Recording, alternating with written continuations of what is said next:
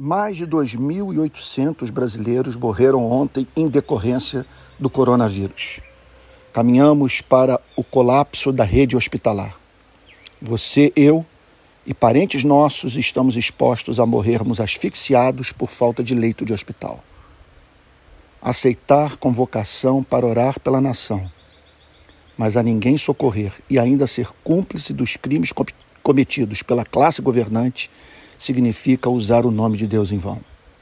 Como nominar todo aquele que desestimula o, des o uso de máscara, combate o distanciamento social e ainda brinca com os sentimentos de quem evita a todo custo correr risco de contrair a Covid-19? O que significa? Essa é a pergunta que precisamos responder.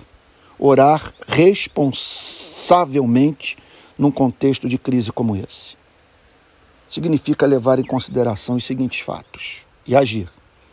Quanta gente precisando de consolação no nosso país. Ofereça sua vida a Deus para enxugar as lágrimas dos enlutados e dos que se sentem aflitos pela perspectiva de contraírem o vírus e morrerem. Segundo, não demole para esse vírus. Ele é traiçoeiro, ele nos pega num pequeno ato de desatenção. Morrer por falta de ar é horrível. Terceiro, não seja cúmplice do presidente da República. O seu discurso e comportamento foram uma desgraça para a nossa nação. Proteste. Use as redes sociais. Você será cobrado lá na frente. Quarto, junte-se a todos os que estão pedindo campanha de vacinação em massa. Pessoas estão morrendo em razão da incompetência da classe governante brasileira. Mais um ponto.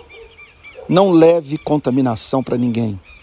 Está difícil respeitar os conselhos médicos mais difícil será conviver com a lembrança de alguém que morreu por você ter se comportado de modo irresponsável.